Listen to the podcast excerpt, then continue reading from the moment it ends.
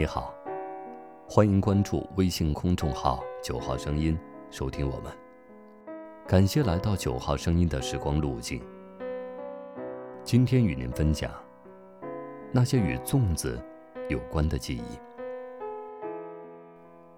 粽子是我吃过最难吃的食物。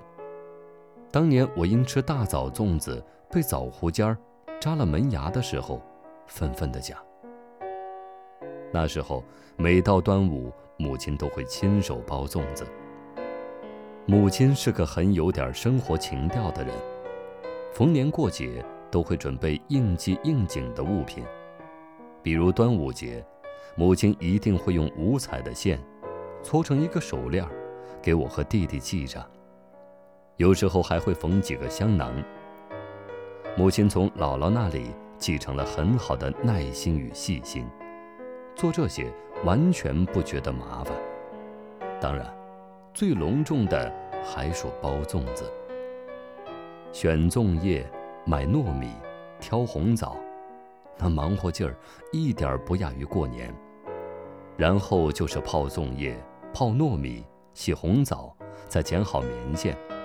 最后就是包粽子了。粽子要怎样包才能好看又紧实，也是很有手法和讲究的。那时的感觉跟织毛衣的上下针似的，看着堆积如小山似的粽子，一锅锅蒸熟，我没有一丝的兴奋，我甚至惋惜，好好的糯米，若是做成糯米丸子，那多棒啊！然而，母亲还是命令我们每人必须吃一个，一来是过节，二来大枣啊、糯米啊都有很好的营养功效。我每次都默默地吃完，从不接受第二个。然而时光流转，我们离开家去上学、工作，也很难再有机会吃到母亲亲手包的粽子了。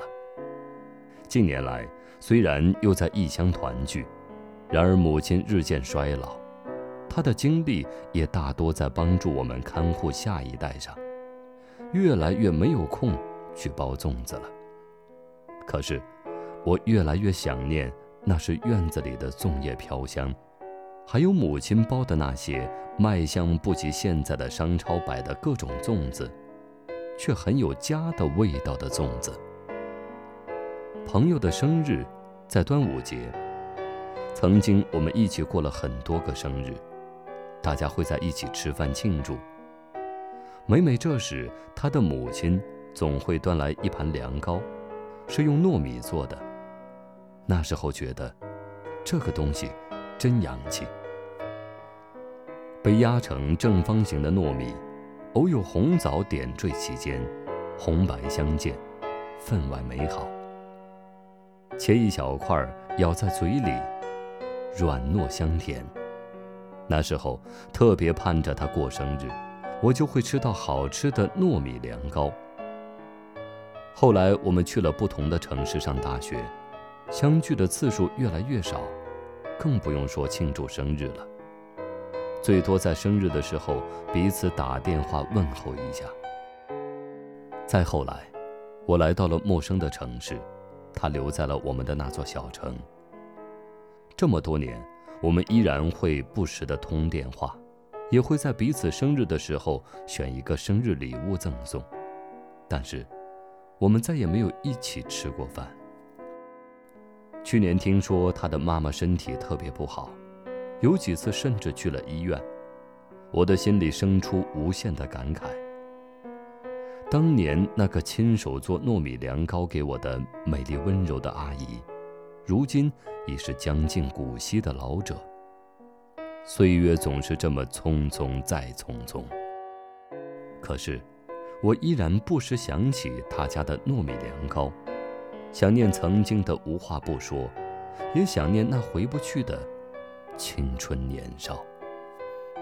对端午节的了解。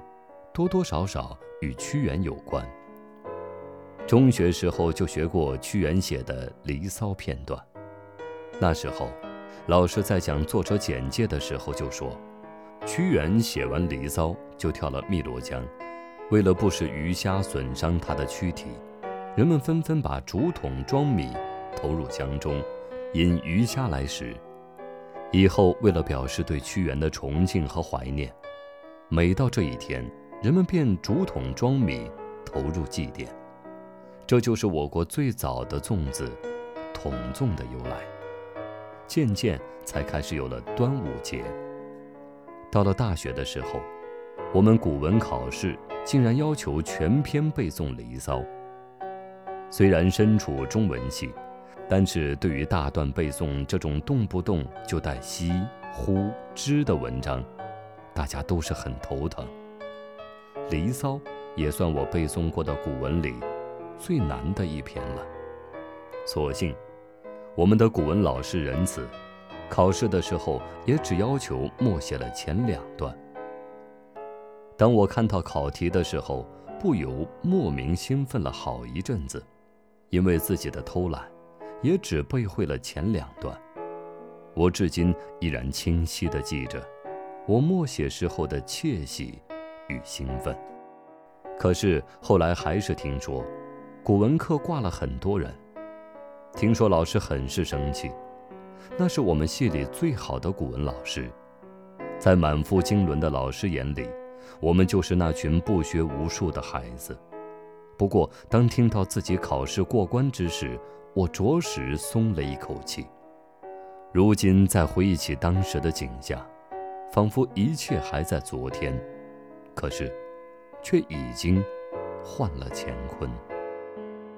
端午节即将来临，超市里、食品店到处都可见成堆的粽子。看着这些粽子，我却不由得想起了记忆中。关于粽子的种种。今天无论是不是端午节，只要你想吃，随时可以买到粽子。可惜，再也没有当年的味道。今天无论是不是生日，只要你想吃，依然有凉糕在手。可惜，再也没有朋友随时陪伴。今天无论你是否会被离骚。